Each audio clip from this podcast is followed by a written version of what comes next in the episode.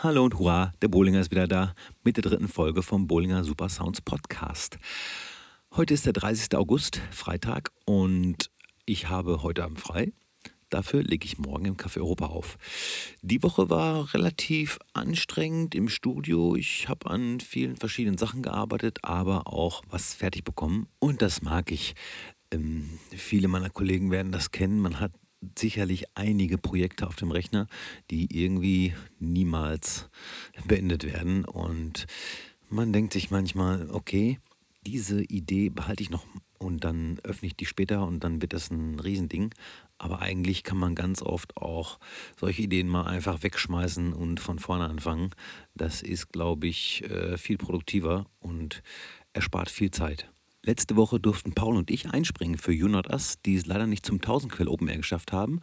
Und es war uns eine Freude. Wir durften ab 9 Uhr spielen, sozusagen das Abschlussset. Leider hat das Ordnungsamt dem Ganzen einen Strich durch die Rechnung gemacht, so ab Viertel nach zehn, halb elf.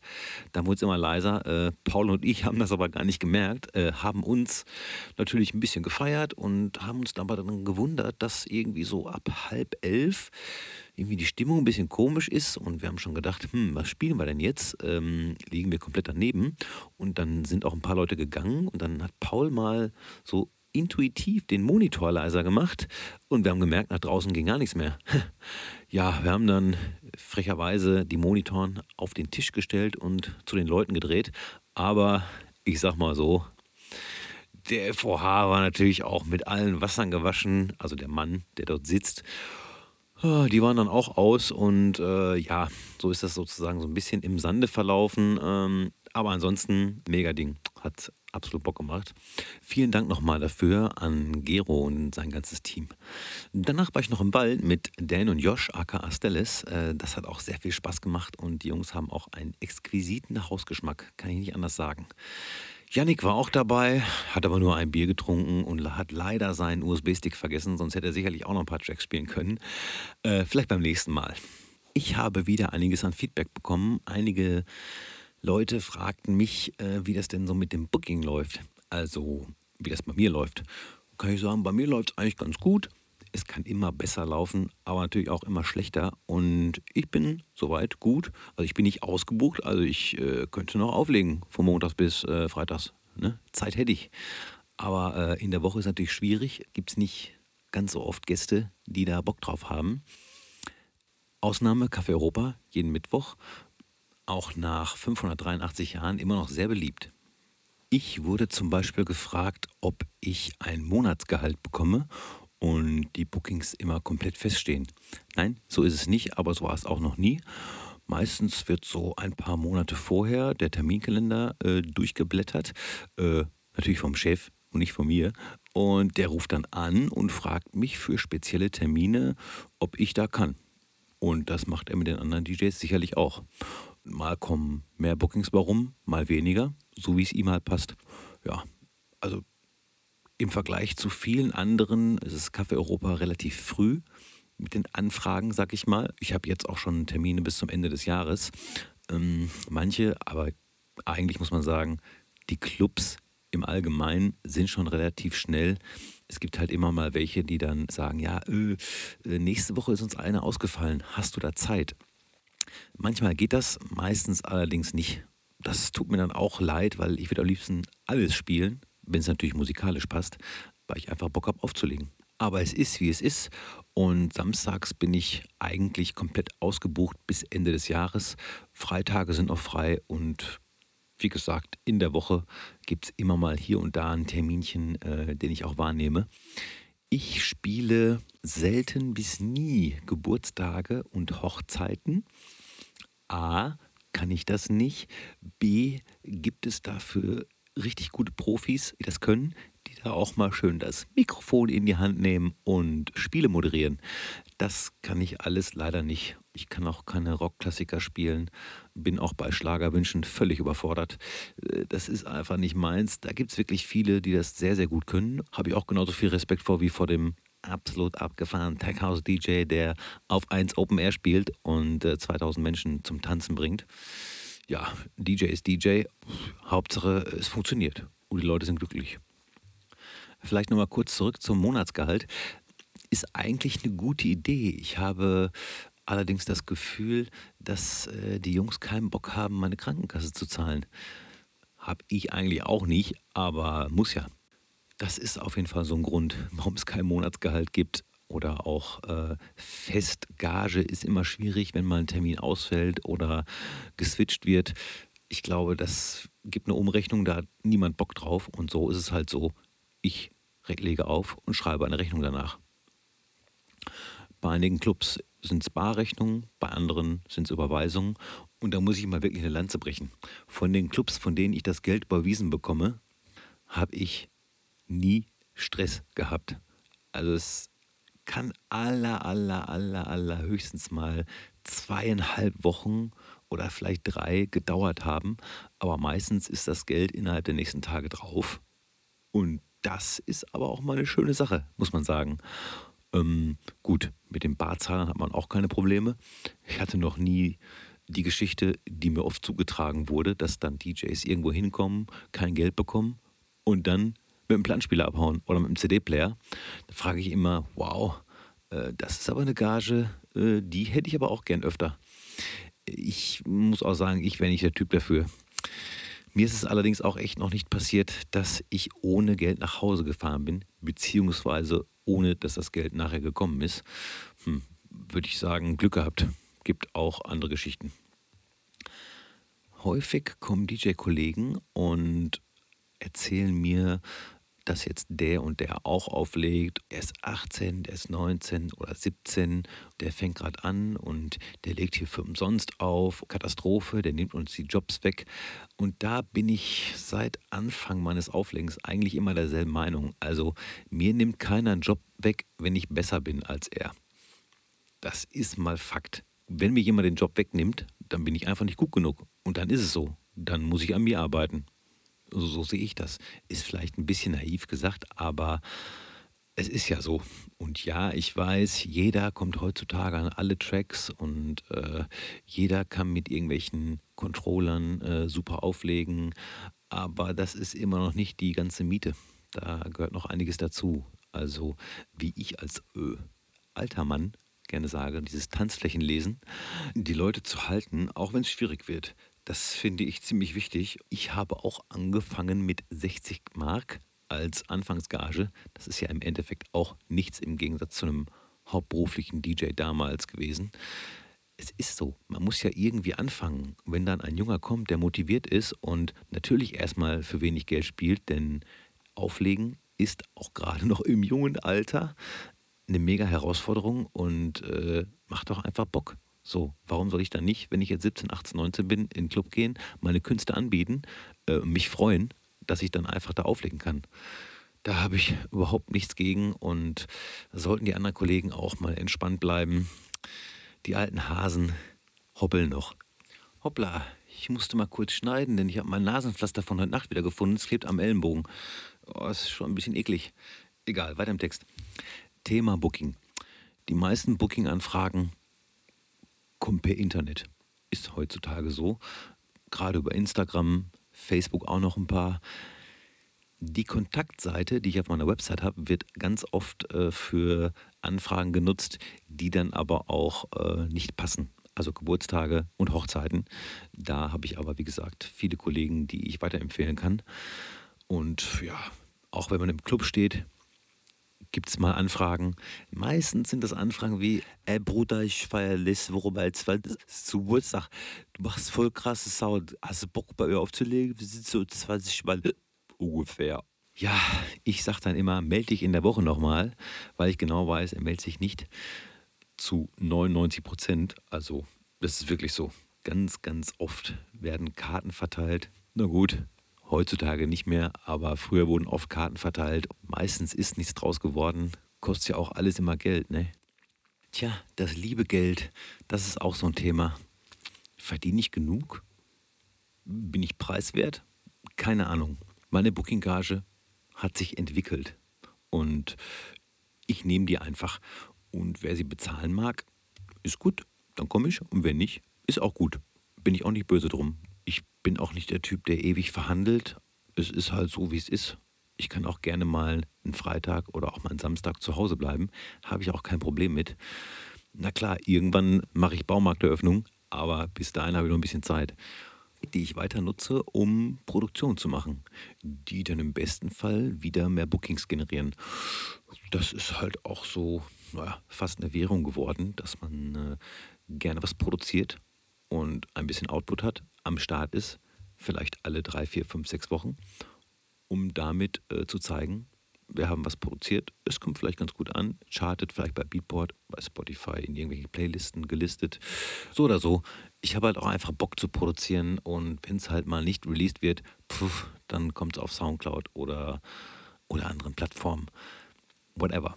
Zwei, drei Leute haben auch gefragt, wie sie in die Clubs reinkommen. Ja, das ist auch nicht so einfach. Früher wurden viele Mixtapes, in Anführungszeichen Tapes, verschickt.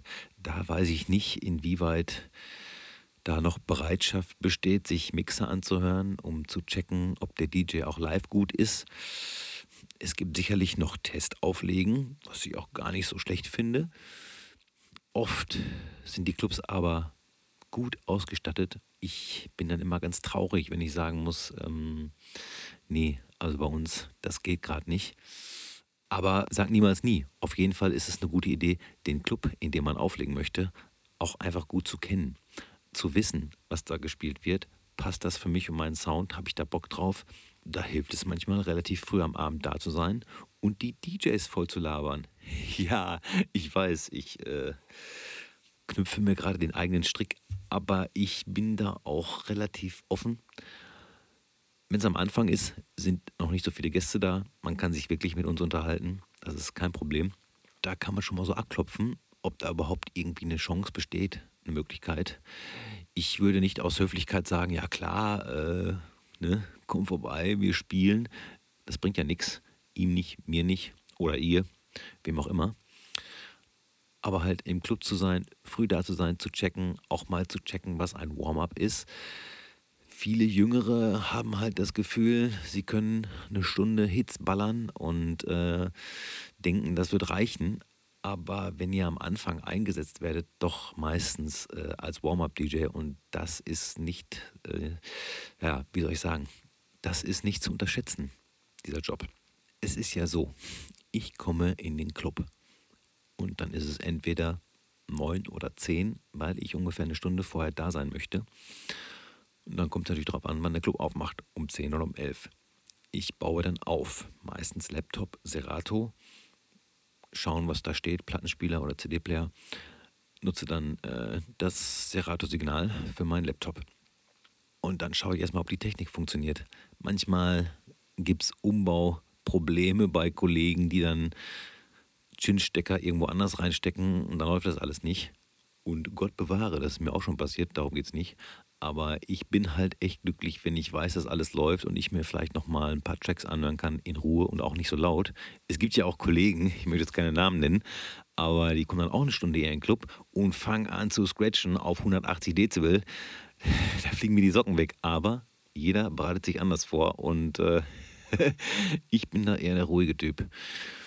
Ja, auf jeden Fall stehe ich dann da und dann geht es ja erstmal los. Und die ersten Minuten im Club, egal in welchem Club, glaube ich zumindest, sind halt leer. Und da passiert nicht viel, außer dass die Thekenkräfte schon äh, den Sounds lauschen können. Die wollen natürlich im besten Falle entspannte Musik hören. Wir hatten auch Wünsche nach Gabba, aber gut, es gibt diese und jene. Naja, und dann halt die Stimmung vielleicht versuchen aufzubauen. Also nicht nur vielleicht, sondern versuchen aufzubauen mit der Fülle des Ladens gleichzeitig auch ein bisschen mehr Groove reinzubekommen. Ich spreche jetzt mal einfach vom Café Europa Warm-Up, ähm, weil ich da am häufigsten aufgelegt habe.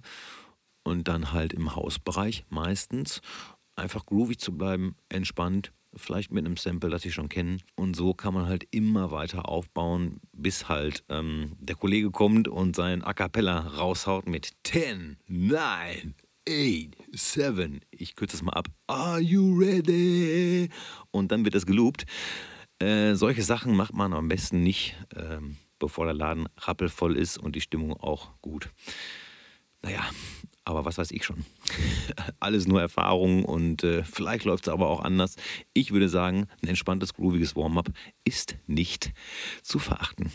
Es ist halt auch schon mal vorgekommen, dass junge DJs bzw. unerfahrene DJs in den Club gekommen sind um 10 oder 11 Uhr und dann nach einer halben Stunde bei 128 BPM irgendwelche EDM-Bretter spielen. Das braucht, glaube ich, niemand, außer der Laden ist rappelvoll, wie gesagt. Ich ganz persönlich freue mich immer aufs Warm-up.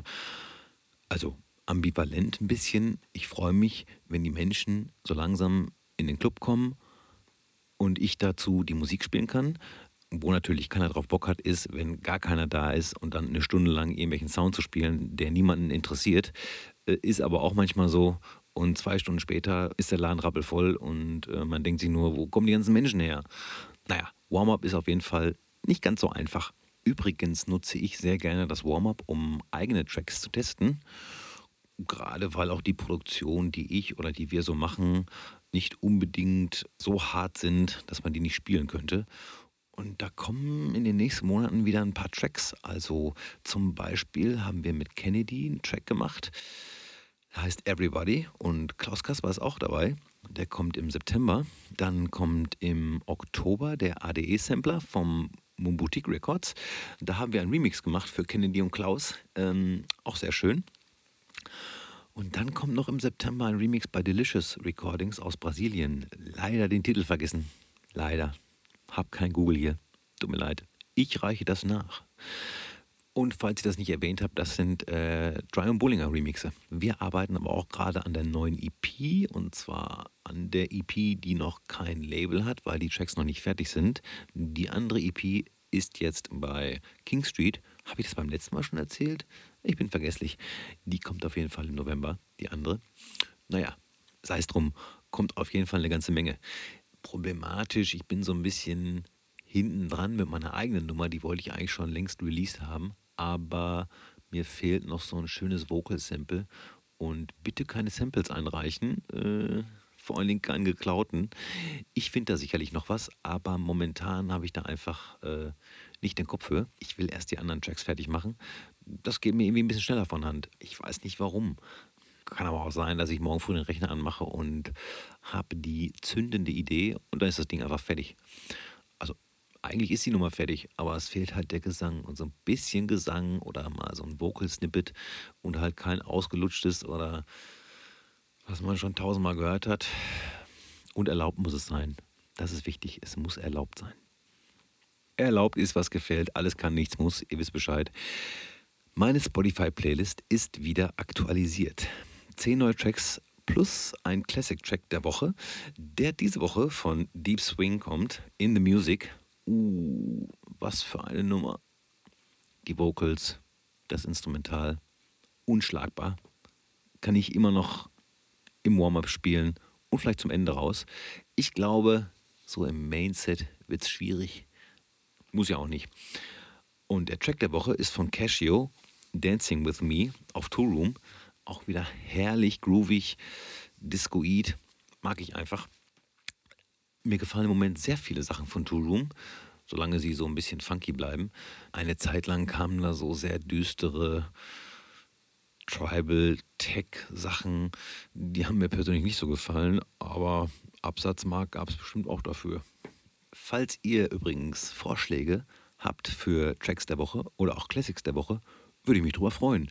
Ich meine, ich habe hier so Spotify-Playlisten, da habe ich mir schon was zurechtgelegt. Gerade bei den Classics habe ich so einige gefunden.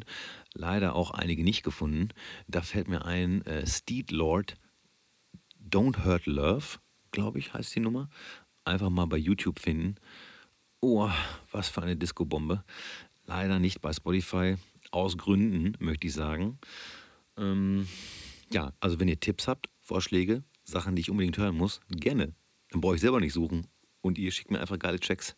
Gute Idee von mir. Äh, machen wir so. Ich bin ja auch so ein Typ, der Minderheiten mag. Ne? Und es gibt da so zwei, drei Leute, die meinen, ich müsste mir Namen einfallen lassen für die Menschen, die diesem Podcast folgen. Und der erste Vorschlag kommt von Wille. Bolinesen. Ich lasse das einfach mal im Raum stehen. Wenn jemand noch bessere Vorschläge hat, einfach her damit. zum Schluss nochmal so ein paar Termine, wo ich die nächsten Wochen auflege. Im Café Europa bin ich ein paar Mal am 7.9., am 18.9. und am 28.9. Ich bin am 13.9. mit Paul zusammen, Brian Bollinger, Strandgeflüster Beckum. Am 14.9. spiele ich mit Dance den Treppentanz. Und am 14.9. bin ich in Residenz. Am 21.9. wieder mit Paul im Don in Lippstadt zum Bizarre. Das wird ein Fest. Und dann kommen noch ein paar Sachen dazu. Ich melde mich rechtzeitig. Vielen Dank fürs Zuhören. Das war die dritte Folge. Und ich wünsche euch schöne Tage. Macht's gut.